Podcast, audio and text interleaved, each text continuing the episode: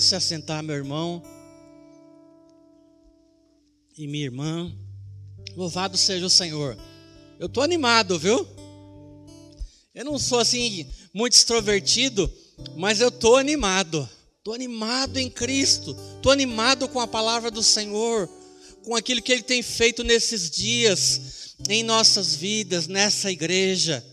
A gente está hoje, é claro que o culto da noite a gente já vinha fazendo de um tempinho para cá, mas hoje, assim oficialmente, nós voltamos os cultos presenciais pela manhã. Já tivemos um culto abençoado nessa manhã e agora à noite.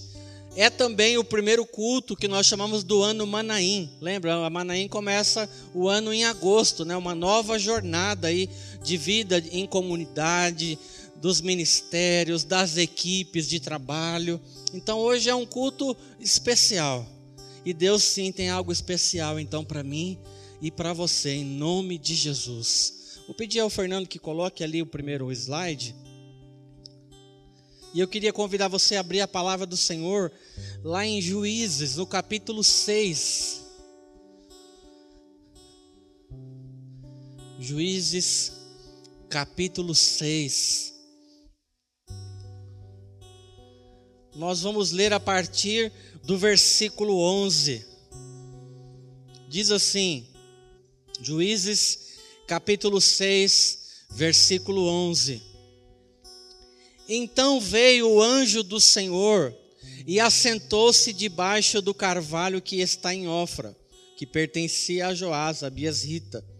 E Gideão, seu filho, estava malhando trigo no lagar para o pôr a salvo dos midianitas.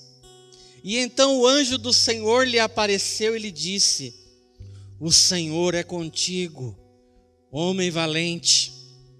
Respondeu-lhe Gideão: Ai, Senhor, meu, se o Senhor é conosco, por que é que nos sobreveio tudo isso? E o que é feito de todas as suas maravilhas que os nossos pais nos contaram, dizendo: não nos fez o Senhor subir do Egito? Porém, agora, o Senhor nos desamparou e nos entregou na, nas mãos dos midianitas. E então se virou o Senhor para ele e disse: Vai nessa tua força, vai, vai nessa tua força e livra Israel da mão dos midianitas.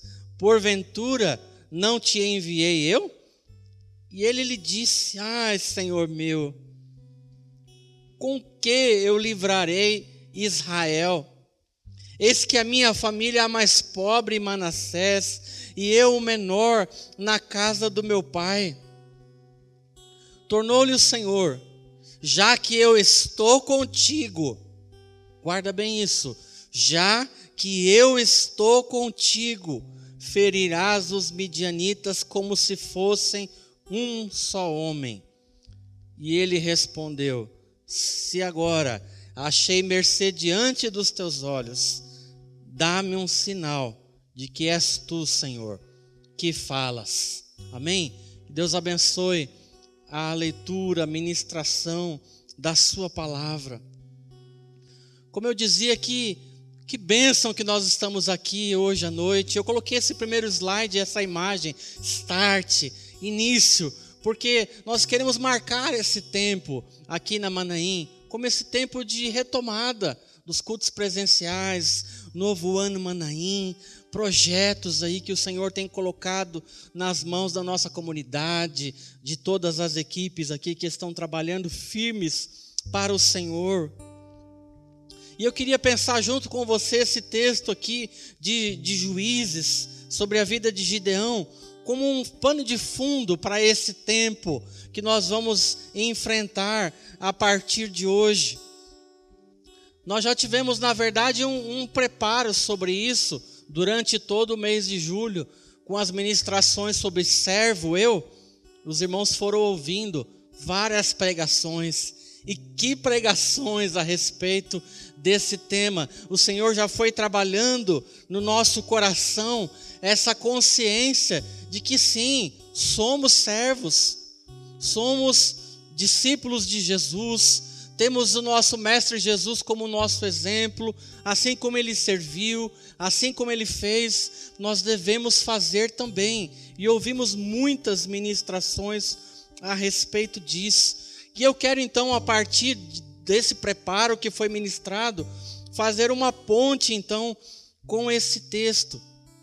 Mas para isso, que, nós precisamos entender um pouquinho do contexto do que está sendo lido aqui, o que foi lido aqui. Volta um pouquinho só em Juízes, ali agora a partir do versículo 1, para entender como é que Gideão, como é que a gente chega nesse, nesse momento aqui que nós lemos, que Gideão está malhando trigo num lugar que não era de malhar trigo. Então, versículo 1, Juízes 6. Primeiro, os filhos de Israel, eles fizeram o que era mal perante o Senhor. E então o Senhor nos, os entregou nas mãos dos midianitas por sete anos. Prevalecendo o domínio dos midianitas sobre Israel, fizeram esses para si, por causa dos midianitas, as covas que estão nos montes, e as cavernas, e as fortificações. Olha que interessante. Porque cada vez que Israel semeava, os midianitas e os amalequitas, como também os povos do Oriente, subiam contra ele. E contra ele, contra Israel, se acampavam, destruíam os produtos da terra até a vizinhança de Gaza, e não deixavam em Israel sustento algum, nem ovelhas, nem bois, nem jumentos. Vou pular aqui para o versículo 6. Assim Israel ficou muito debilitado com a presença dos midianitas. E então os filhos de Israel clamaram ao Senhor. Esse era o contexto. Porque o povo havia feito o que era mal perante o Senhor, com a permissão soberana do nosso Deus. Ele permite que por sete anos eles fossem literalmente roubados, assolados pelos midianitas, amalequitas, povos do Oriente, um tempo difícil, um tempo você vê depois mais para frente no texto de idolatria a Baal, um tempo em que o povo estava completamente fora. Era um tempo de dificuldade, de fome, de medo, de instabilidade. E aqui eu faço um paralelo com o tempo que a gente está vivendo não é tão distante assim, onde há o medo, onde há a insegurança. Vocês viam que eles faziam cavernas, faziam fortificações. O Gideão aqui está malhando trigo escondido, num outro lugar. É assim que eles estavam se sentindo. E eu creio que, num certo sentido, talvez alguns de nós aqui, ou o Brasil e até o mundo, tem se sentido assim acuado por essa pandemia e as consequências dela, a, questão da economia, a questão do desemprego, das enfermidades e tanta coisa que está acontecendo. Veja, o texto fala que os adversários vinham bando. Eles trabalhavam, trabalhavam, produziam e chegavam ali os inimigos como gafanhotos e roubavam, espoliavam todos. E Israel está então destruído, abatido e morrendo de medo. Isso explica então, agora entrando no texto principal que nós lemos a partir do versículo 11, porque é que Gideão estava malhando trigo no lagar. Por quê? Esse lugar era um lugar para trabalhar com uva, com outra coisa, tudo menos trigo. Mas por que, que ele estava fazendo isso? E o texto mostrou isso. Para tentar esconder dos midianitas, para tentar poupar. Era uma estratégia do coração dele para ficar a salvo dos midianitas, para se proteger dos roubos. Mas era assim, uma estratégia humana. E quantas vezes nós agimos assim? Ficamos acuados, ficamos amedrontados, ficamos, a palavra da moda, né? Isolamento. É verdade que precisamos nos isolar, precisamos ficar um tempão aí separados por conta da, da, da enfermidade, por conta do vírus. Mas a verdade é que esse isolamento que eu, que eu quero trazer para nós aqui hoje à noite vai muito além do isolamento físico. É aquele momento, aquela circunstância em que nós no, nos acuamos de coração, não queremos estar perto de ninguém, não queremos conviver, ficamos é, num certo sítio, vou usar essa palavra que a Bíblia usa muito, sitiados, mas sitiados por nós mesmos, com alguma expectativa de que se a gente ficar sozinho, se a gente ficar isolado, talvez fiquemos a salvo dessas coisas todas que estão cansando, que estão machucando, aprisionando a gente. Mas Deus tinha um novo tempo ali. Deus tinha um novo tempo para o povo de Israel, e Deus tem um novo tempo para mim e para você. Deus tem coisas novas. Lembra como eu comecei? Jesus está nesse lugar e Ele tem algo novo para mim e para você. O povo precisou passar por esse tempo, eles fizeram o que era mal perante o Senhor, o Senhor permitiu que aquelas coisas acontecessem, mas há um momento chave aqui que nós inclusive já lemos, em que o cenário começa a mudar. E o cenário começa a mudar no versículo 6, porque o que eles fizeram? Parte final do versículo 6. O que, que eles fizeram? Eles clamaram ao Senhor. Veja, não está aqui no, nas lições do sermão dessa noite, mas é um aprendizado na palavra do Senhor. É o básico mas é do básico que a gente precisa. Só começou a mudar a situação naquele lugar, naquele tempo, porque eles começaram a clamar ao Senhor. Quando o Senhor fala com Moisés na primeira vez, o que é que o Senhor disse para Moisés? Que o clamor do povo tinha chegado diante dele. Então o Senhor levanta Moisés para tirar o povo do Egito.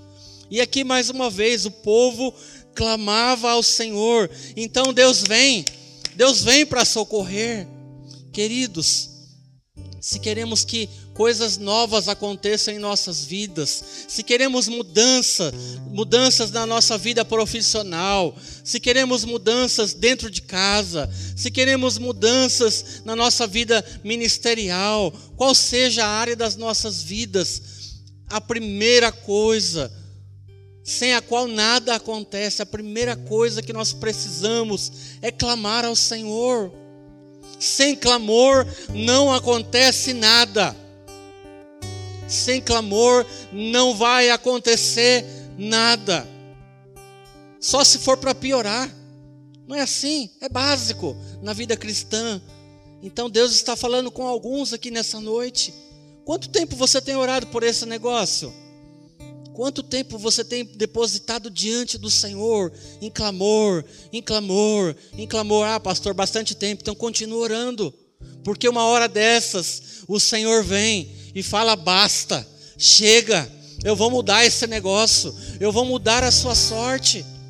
Então nós começamos já a aprender aqui nesse texto que a situação só começou a mudar porque o povo clamava. E então nós chegamos no trecho inicial do texto que nós lemos, porque havia oração, porque havia clamor, o Senhor vai e visita Gideão. E Deus vai lá falar com ele, e assim será na sua vida, irmão. E assim será na sua casa. Deus virá falar com você. Mas como é que é, pastor? Eu não sei como é que ele vai fazer. Ele fala ao coração, ele fala diretamente, ele fala através da palavra, ele fala através do seu líder, ele fala através do seu esposo, esposa, pastor, pastora, líder de confraria, até através dos ímpios. Ele fala. Então continue orando, querido. Continue depositando as suas orações diante dele. E no versículo 12, então, Deus vem e vai falar com Gideão. Ele estava ali, como eu disse, naquela sua estratégia de tentar se esconder, tentar salvar alguma coisa. E Deus vem e fala: O Senhor é contigo, homem valente. Quando você lê isso aqui no primeiro momento, parece contraditório. Mas como assim? Se ele estava malhando o trigo no lagar, escondido, com medo, apavorado, como é que o Senhor pode dizer para ele: O Senhor é contigo, homem valente? Isso faz toda a diferença, queridos. Não é um mero detalhe no texto. Deus estava falando para Gideão aquilo que ele realmente era, um homem valente, um homem escolhido para o Senhor, para esse propósito, nesse tempo, para ser resposta de Deus para aquela situação. E eu vou dizer para você, você e eu, você é homem valente, você é mulher valente, mas, pastor, eu estou morrendo de medo, eu estou acuado, eu não estou sabendo como reagir diante de algumas situações na minha casa. O Senhor é contigo, homem valente, mas eu não me sinto assim. Ainda assim, você é homem valente, mulher valente de Deus, o Senhor é contigo. Deus está falando com pessoas nessa noite aqui. O Senhor é contigo, homem valente. Deus tinha um propósito na vida de Gideão e a partir da vida de Gideão. Aqui é uma outra coisa importante, porque às vezes nós ficamos esperando que Deus intervenha exclusivamente nas nossas vidas para uma determinada necessidade. E Deus é tão maravilhoso que Ele tem sempre muito mais. Ele vai além. Ele quer, além de suprir a sua necessidade, além da resposta específica que você espera, Deus quer ir além através da sua vida. Ele quer usar essa situação, seja para você testemunhar, seja para você abençoar, se for uma bênção que depois você possa repartir, seja para demonstrar a glória dele, seja para usar a sua boca. Deus quer ir muito além. Por isso que ele nos chama de homem e mulher de Deus valentes, porque se ele, se ele está conosco, a coisa muda de figura. A coisa muda de figura. Esse estado de ficar escondido em caverna, malhando trigo no lugar que é de vinho para ninguém enxergar. Quando Deus vem muda esse cenário, a coisa muda de figura. E é o que acontece na sequência do texto. Você vai ver um Gideão, no primeiro momento ele ainda titubeou, pediu sinal para Deus, mas quando ele se permitiu ser usado por Deus, virou outro homem. Já se sentiu assim? Você se sente encorajado, encorajada. Eu me lembro uma vez, logo quando eu comecei é, me converti, comecei a servir ao Senhor, bem, bem é, novo na fé ainda. Eu me lembro que eu ia distribuir sopa na rua e eu sempre fui muito medroso. Aliás, até hoje eu sou medrosão. E eu, eu lembro que eu ia e eu ficava com medo de chegar perto daqueles homens, daquelas mulheres. E uma vez eu estava com a, com a Vanessa, a gente não era casado ainda, e a gente chegou perto de um morador de rua para falar de Jesus. E ele estava com um revólver aqui, ó, revólver aqui, e quando a gente chega perto, aí eles mostram, né? Mostrou ali o revólver e a Vanessa falando. E eu, Vanessa, ele está armado. E ela, ó, você precisa mudar a sua vida. E ele, não vou mudar minha vida, não. Eu, Vanessa, puxando ela, vamos embora. E ele com a arma aqui. E ela falando, e ele, não, porque eu vou fazer um assalto hoje. Tá vendo essa arma aqui? E ela falando, e ela falando, eu falei, vamos embora, ele está armado. que eu estou dando esse exemplo para descontrair? É porque quando nós estamos na direção do Senhor, nós fazemos coisas que naturalmente nós não faríamos. Eu estava aprendendo ainda, ela já estava no nível avançado. Ali, falando de Jesus, confrontando o erro, o pecado daquele homem. Então se permita, querido. Creia que se Deus está contigo, lembra? O Senhor é contigo, homem, mulher valente. Você fará coisas que você não faz nem ideia. Mas, pastor, eu não tenho coragem. eu não tenho palavra, eu não tenho experiência. O Senhor é contigo e o Senhor vai te usar em nome de Jesus. Então, vamos pensar três coisas práticas agora para marcar esse sermão e você levar no seu coração para casa. Pode passar um slide, por favor, Fernando. Primeiro princípio. Nós precisamos é, aprender a pensar como servos. Lembra, nós ficamos um mês ouvindo, servo eu? E a gente já teve a resposta: sim, eu sou servo. Você é serva de Deus. Então, de posse dessa convicção, que eu creio que você já tem, eu sei que eu sou servo, que eu preciso servir a Jesus. Ele é um modelo.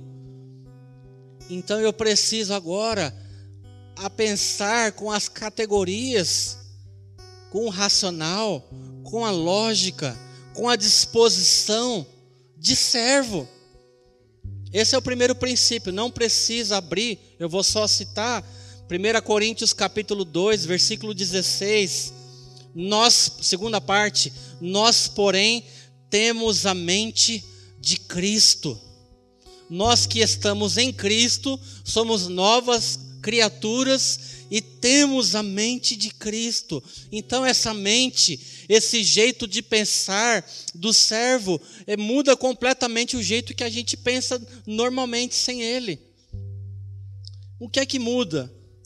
Nós passarão, passaremos ou devemos passar a ter sensibilidade ou visão daquilo que acontece também ao nosso redor. Lembra? Gideão aqui estava ali, ó, cuidando do talvez ali da, do sustento da sua família, amedrontado. A gente no comecinho da pandemia ficou meio assim, né? Todo mundo dentro de casa, e agora o que a gente faz? Mas daqui a um pouco, Deus foi dando estratégias e nós fomos nos conectando, nos unindo e formando um exército para atravessar esses quase dois anos. E é, isso é pensar como um servo, isso é pensar com a mente de Cristo, é começar a olhar aquilo que está acontecendo e ter sensibilidade do que acontece também ao nosso redor, não somente da situação em si, dentro da nossa casa, da nossa empresa, do nosso trabalho. Isso é ter visão de mundo. E nós temos muitas vantagens para obter isso. Informação não falta tempo todo informação. O que está acontecendo no mundo? O que está acontecendo no bairro? O que está acontecendo aqui ao redor da igreja? O que está acontecendo no Brasil? As informações estão aí. Mas nós precisamos ter esse coração sensível. Sentir as necessidades uns dos outros. Isso é ter mente de servo. Não somente olhar para as nossas necessidades e problemas, que são conhecidas diante do Senhor, como era o caso de Gideão, mas perceber aquilo que acontece no nosso contexto maior, na nossa comunidade, cidade, país, mundo. Isso é ter mente de servo, ter compaixão por aquilo que Deus tem compaixão, amar aquilo que Deus ama. Veja, isso é uma a palavra que é usada é metanoia, né? transformação de mente. Nós temos que pensar agora como servos, uma vida que vai muito além somente dos nossos problemas, somente do nosso contexto pessoal, familiar.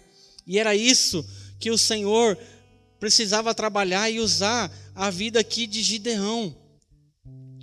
O Senhor precisou mudar a mente dele, porque se você olhar, nós lemos aqui no começo, como é que era a cabeça do Gideão? O Senhor fala para ele: Eu sou contigo, homem valente, você vai, é, vai dar vitória aqui perante os midianitas. O que é que ele fala? De cara, as primeiras respostas. Versículo no comecinho, 13. O Senhor nos desamparou, nós estamos esquecidos. Aí Deus insiste, versículo 15. A minha família é mais pobrezinha. Já falou com gente assim? Não, eu sou mais pobre. Eu, eu sou menor na casa do meu pai. Veja, a mente de Gideão precisava ser modificada. E Deus está falando com pessoas aqui nessa noite a respeito disso. Às vezes nós nos permitimos é, eu não sei se é essa a palavra, mas é um, é um sentimento, é o famoso complexo de inferioridade. A gente se sente incapaz, pequeno, é pobre, é sem conhecimento, sem experiência. Mas, queridos, eu repito: se o Senhor vem e diz para mim e para você, eu sou contigo, homem e mulher valente, esquece toda essa coisa. Muda esse discurso. Se encoraja no Senhor. Seja cheio do Espírito Santo. Se está faltando fé, peça a Deus. Ora. Peça uma visitação do Espírito Santo, porque o Senhor já nos disse que Ele é conosco. Então não cabe dizer, mas Senhor, o Senhor me esqueceu. O Senhor, esses, esses anos todos, o Senhor nunca me ouviu. Olha como é que está a minha família. Olha como está a minha empresa. Tudo parou na pandemia. E, e, e eu sou o menor. E eu sou incapaz. Esquece isso, irmão. Esquece isso, irmã. Pensar como servo. Deus está conosco. Deus está nesse lugar. E Ele está falando com você nessa noite. Pensar como servo é enxergar que, apesar da sua história de vida, da sua formação ou falta de formação, de conhecimento ou falta de conhecimento, fraquezas, como servo, com Cristo ao nosso lado, você será, sim, usado pelo Senhor para propósitos, para glorificar o nome dEle, para fazer coisas grandiosas para o Senhor. E, e quando a gente está fazendo isso, sabe o que acontece? Deus nos abençoa. A bênção vem junto. Não é assim que a gente gosta? Eu quero a bênção, querido. A bênção vem junto. Vem junto. Então, esquece esse discurso pense como servo. Você não é o menor, você não é incapaz. Veja, o Senhor precisou mudar a mentalidade de Gideão, e é isso que Ele está propondo para mim e para você nessa noite. Às vezes a nossa visão é muito limitada, nós nos baseamos pelas nossas próprias experiências, às vezes até insucessos, temos uma visão apequenada. E Deus vem falar para Gideão: Eu sou contigo, homem valente. Eu vou usar a sua vida para livrar Israel dos midianitas. Então, querido, não importa é, aquilo que você já fez ou deixou de fazer, não importa nem o medo. Já viu? Alguém já disse isso? Vai com medo mesmo.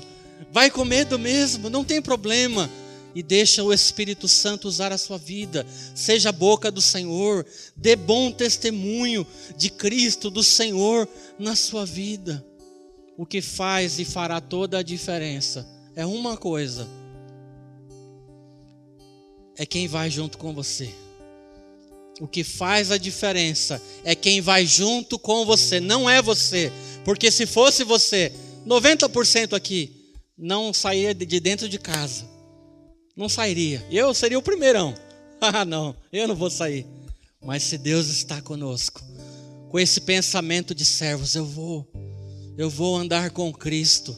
E Deus fará maravilhas no meu lugar de trabalho. Querido, fecha os teus olhos. Fecha os teus olhos, pensa nisso.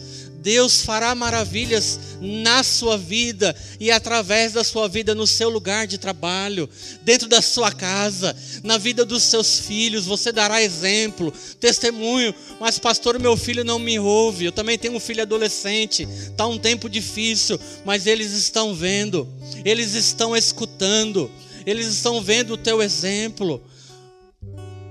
Deixa o Senhor fazer maravilhas na sua vida e através da sua vida. Não fala, Senhor, não, não, eu não posso, eu não consigo, muda isso. Pense como servo. E se você assim fizer, e se permitir ser conduzido pelo Senhor, você fará coisas inimagináveis. Você terá experiências maravilhosas com o Senhor em todas as áreas, todas, sem exceção. Amém? Louvado seja o Senhor. Dá uma salva de palmas ao Senhor.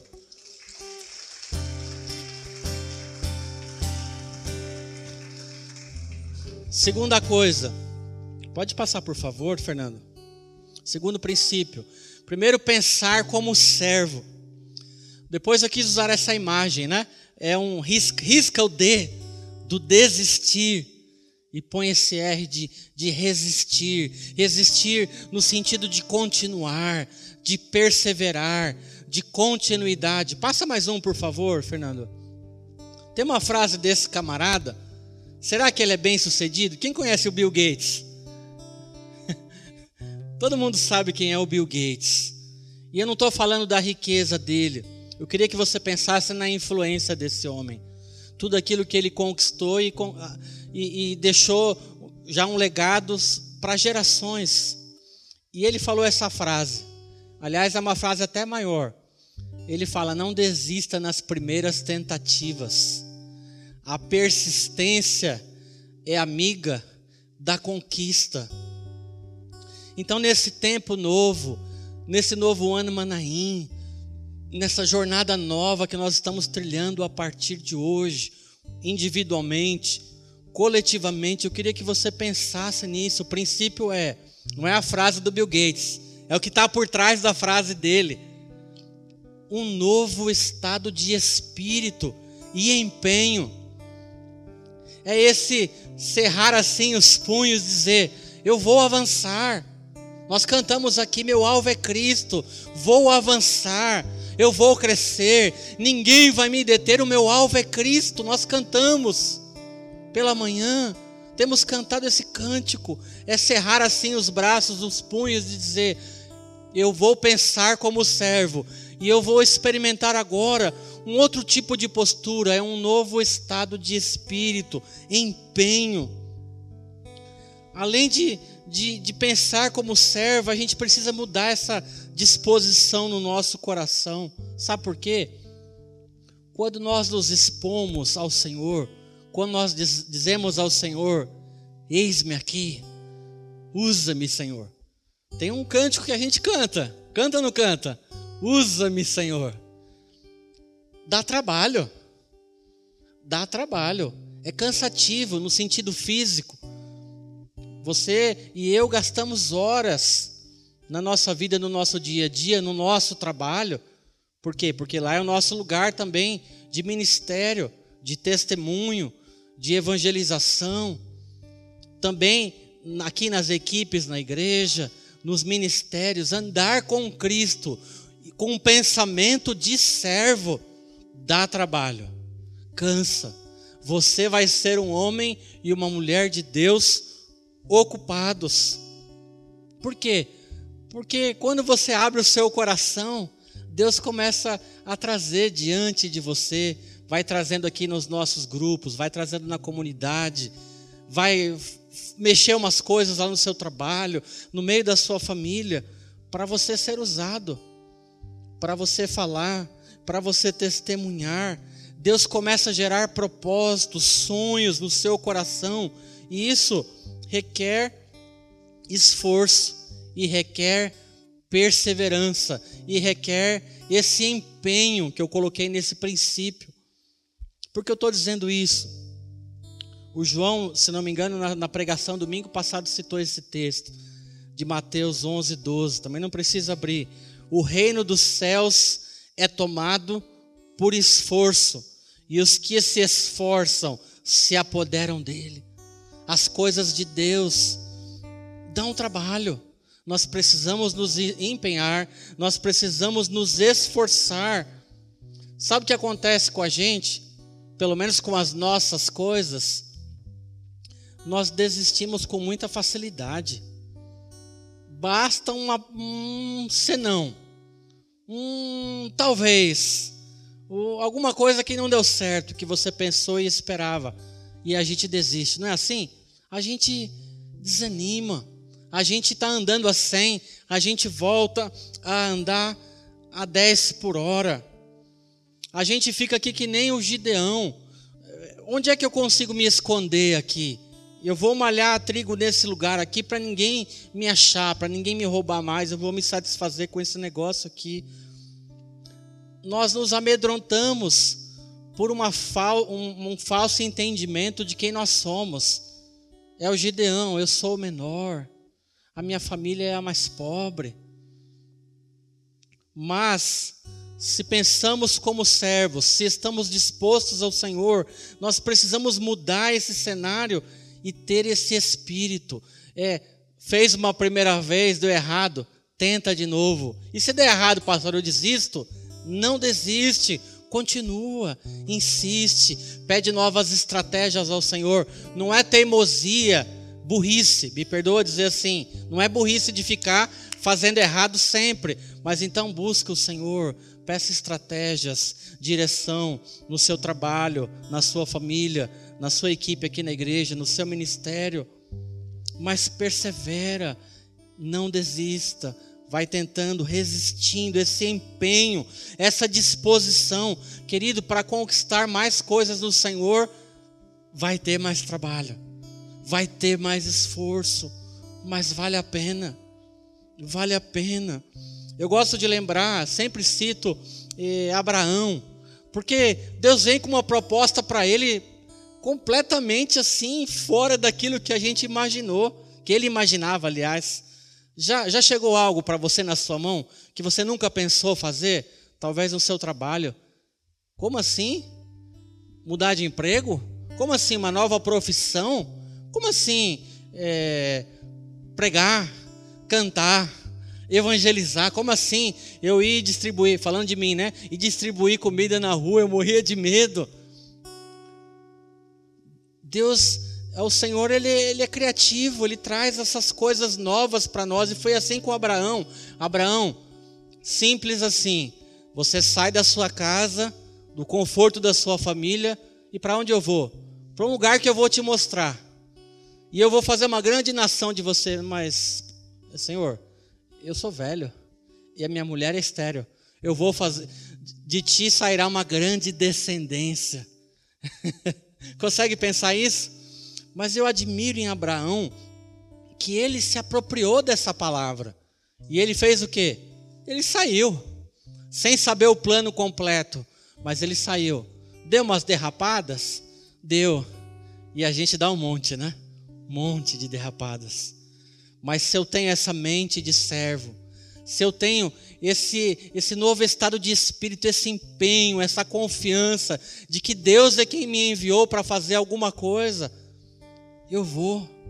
E Abraão, velho, mulher estéreo, ele vai. E a mulher dele apoiava? Apoiava nada. Ela estava incrédula. Deu até risada. Deu até risada. Eu dar a luz, velha deu risada. E às vezes vai ser assim. Aparecem situações em nossas vidas, aparecem desafios ministeriais, desafios no nosso trabalho, na nossa casa, que assim no primeiro momento parece inalcançável. Aí é que tem esse momento de você, mente de servo, esse estado de espírito. Se é Deus que tem me dado essa direção, eu vou para frente eu não vou desistir. Está todo mundo me desanimando, dizendo que não vai dar certo. Imagina, você é velho. Imagina, você não tem conhecimento para fazer isso. Não se inscreva para essa vaga, porque isso aí você não tem as competências necessárias. Não tenta é, entrar nessa faculdade aqui porque você não vai passar. Já ouviu coisas assim? O, existe um exército dizendo para mim e para você todo dia que a gente não pode que a gente não consegue, que nós vamos perder tempo. Mas quem tem mente de servo, quem ouviu essa palavra, eu sou contigo, homem e mulher valente. Tem esse novo estado de espírito, empenho. Eu vou trabalhar, eu vou me esforçar, eu vou fazer a minha parte. E o Senhor vai comigo, então vai dar certo. Mas Abraão, foram 25 anos esperando. Teve um tempo que Deus ficou em silêncio silêncio total.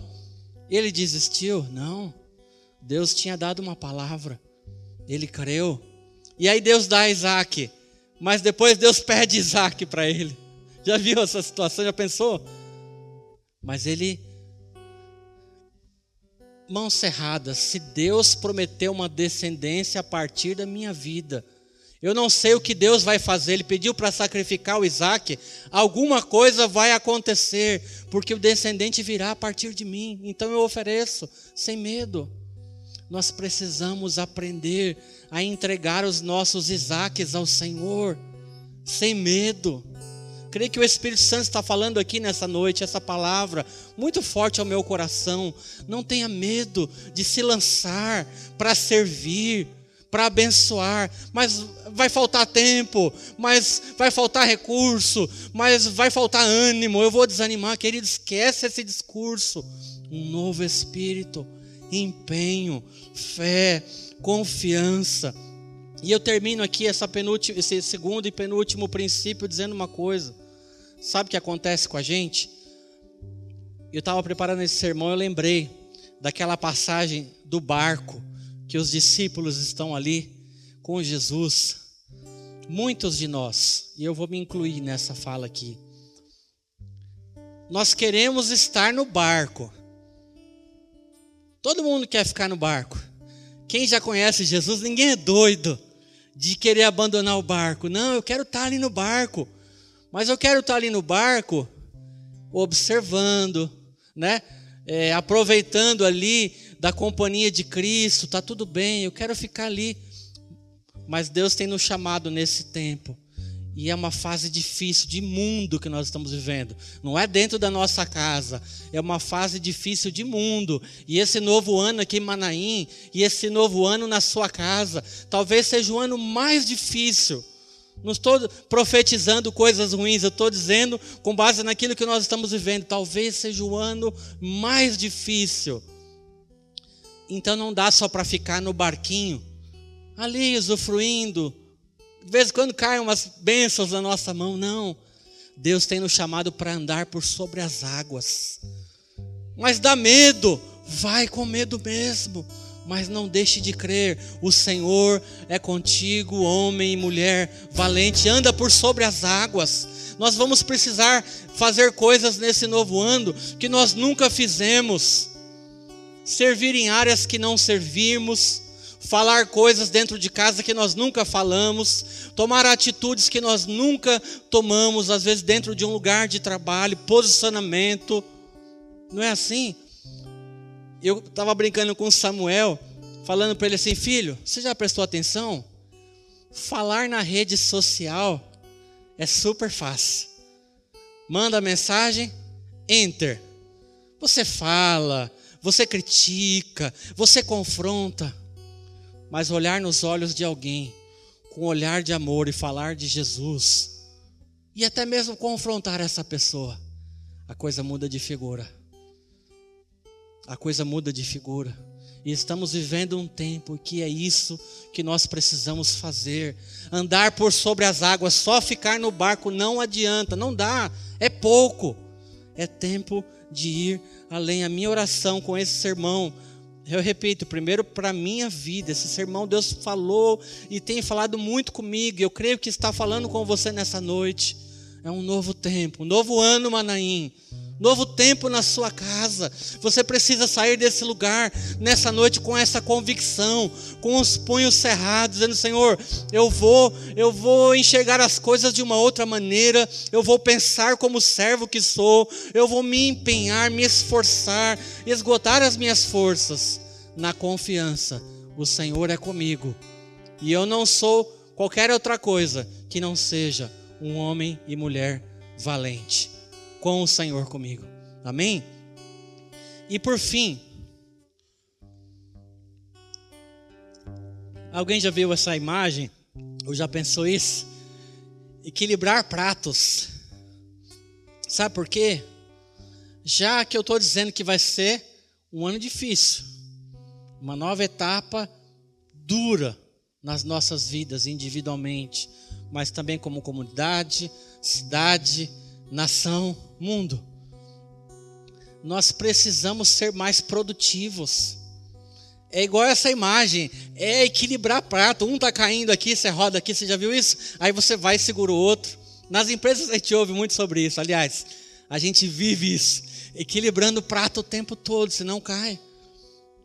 Por quê? Porque tem muita coisa para fazer. Tem muita coisa para a gente fazer. É assim, é mudança para acontecer no nosso coração, é mudança para acontecer no, na nossa casa, é muito trabalho para fazer, é muito trabalho na nossa, na nossa comunidade, no nosso ministério. Então nós precisamos ser mais produtivos. Sim, porque há mais a ser feito. Nós estamos experimentando esse novo tempo aí, chato falar da pandemia, mas dando um exemplo, que assim, aqueles que puderam trabalhar em casa, home office, trabalharam mais ou não trabalharam mais? Levanta a mão, quem trabalhou mais? é uma boa parte. A gente trabalha mais. Porque parece que rompeu-se com aquela coisa horário de trabalho, é, reunião, né? Quando era presencial, eu que sempre trabalhei em hospital, você estava numa reunião. A próxima era meia hora depois, você tinha que se deslocar, você parava, tomava um café. Como é que é a reunião online agora de trabalho? Para assim, você dá um, você aperta o botão vermelho de uma e já o verde da outra. E a gente não para.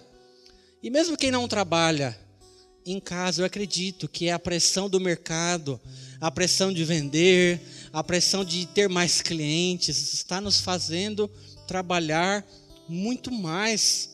E eu creio que o mundo vai ser assim daqui para frente. Quem crê que vai mudar isso? Não vai mudar. Porque quem ganhou mais quer ganhar mais? Pensando em empresas, quem ganhou menos precisa desesperadamente recuperar a receita, não é assim?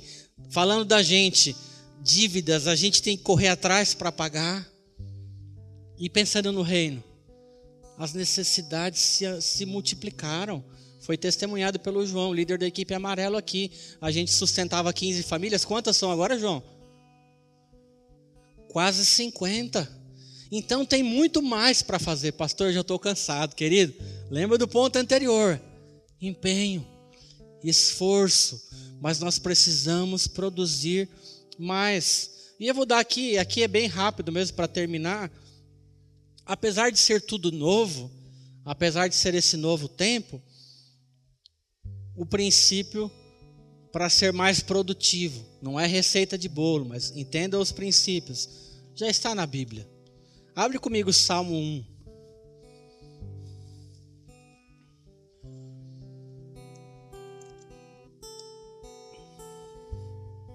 Salmo 1, verso 1.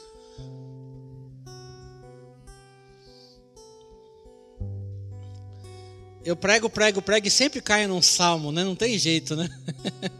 Os irmãos já devem estar.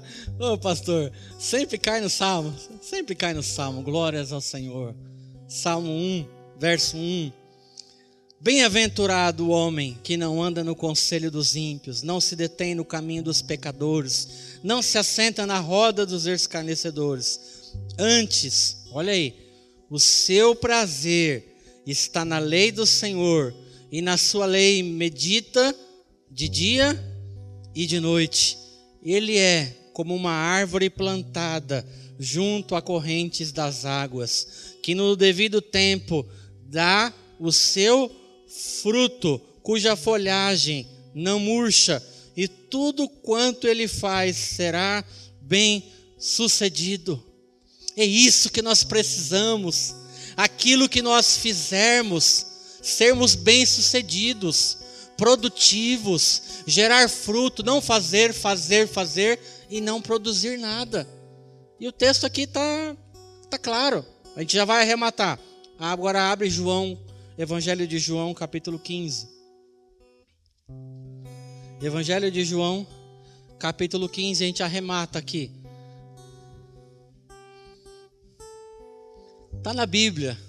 Ah, mas é o novo normal, pastor. A gente precisa é, pensar de um jeito diferente. É verdade. Mas os princípios em Deus, na perspectiva de Deus, estão todos nas sagradas Escrituras. Precisamos ser mais produtivos? Já ouvimos uma parte. Segunda parte, João capítulo 15, versículo 1. Primeiro, eu sou a videira verdadeira e o meu pai é o agricultor. Todo ramo, Jesus dizendo, Todo ramo que estando em mim não der fruto, ele corta, e todo que dá fruto ele limpa, para que produza mais fruto ainda.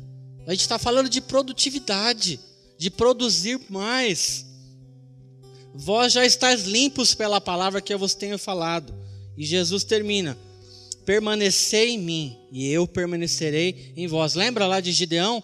Eu sou contigo, eu estou com você.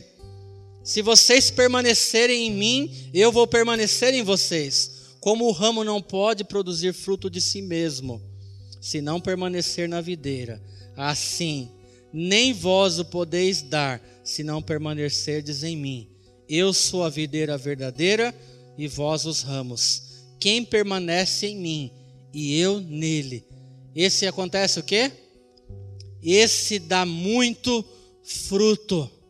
Quantos querem dar muito fruto, produzir mais? Feche os teus olhos, querido.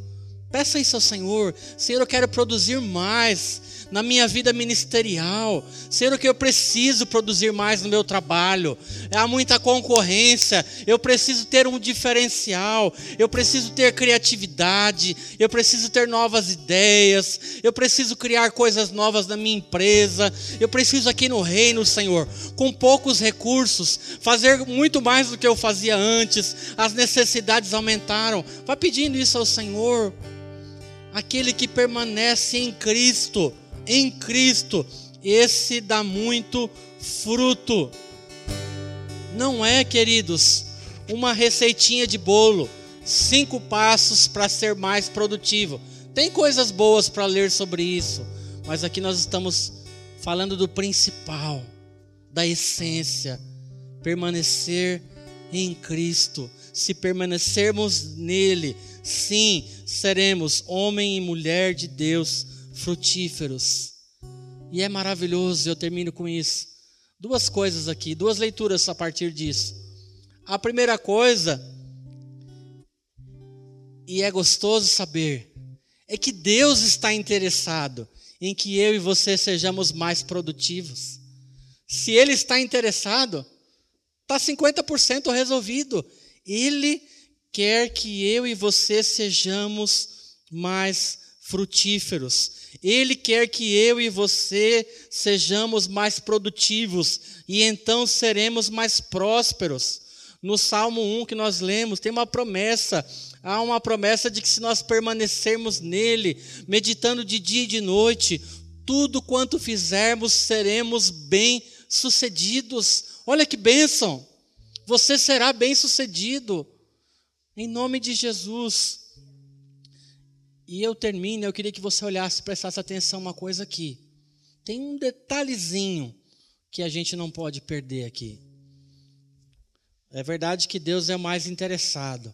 E Ele prometeu que se andarmos com Ele, seremos frutíferos e bem-sucedidos. Mas é verdade também quando a gente pensa em, em plantação, em agricultura, que é a linguagem aqui do Salmo 1, de João 15, às vezes, sabe o que acontece? Essa essa árvore, isso que está sendo cultivado, aparece um, umas ervas daninhas. Você já viu na sua casa? Você tem uma plantinha e de vez em quando aparecem um, umas coisinhas, não sei nem o nome daquilo, mas tem lá erva daninha que começa o quê? Começa a matar essa plantinha aos poucos. A gente não percebe. E quando olha, Está lá a planta amarela ou comida. Queria que você pensasse nisso e levasse isso no seu coração hoje, refletisse nisso.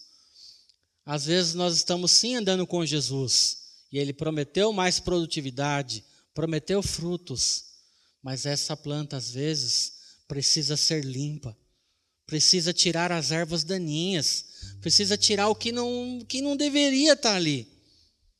Na prática do que eu estou dizendo. Quer ver uma erva daninha?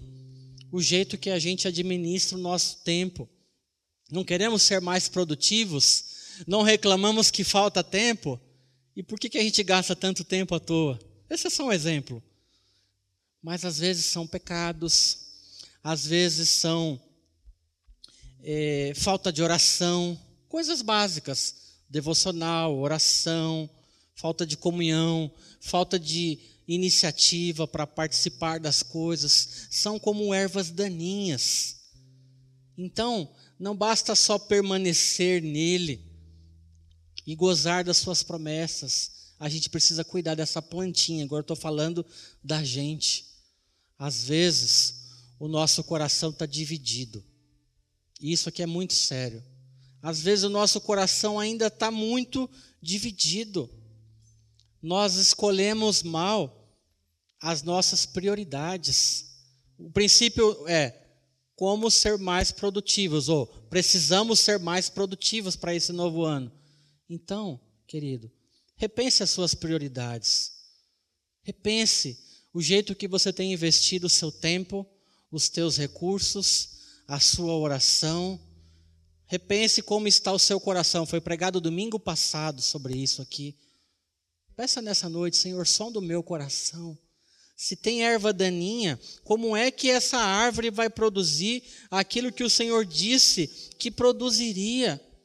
E a gente vai carregando essas ervas daninhas e a planta vai sendo comida aos poucos. É um processo lento. E quando a gente vê, a planta morre. E aí sabe o que acontece? Desânimo. Ah, por que, que não, você não está servindo, irmão? Por que, que você não está fazendo isso, fazendo aquilo? Por que, que às vezes o seu trabalho não está indo tão bem? Você desanimou.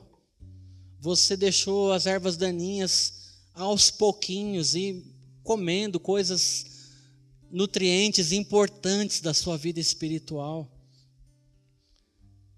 E Deus então precisa tratar, mas nós precisamos expor o nosso coração para Ele. E eu queria orar por isso, porque eu creio que o Espírito Santo dá essa direção. Lembra? A gente começou falando de Gideão. Ele achava que ele não era nada, a família era pobre, Deus havia esquecido. Já viu gente pensando assim? Já pensou assim? Às vezes, eu creio que todo mundo já, já, já sentiu assim em algum momento. E Deus precisava mudar isso no coração de Gideão. E Deus precisa mudar isso no coração de pessoas aqui hoje à noite. Fica de pé na presença do Senhor.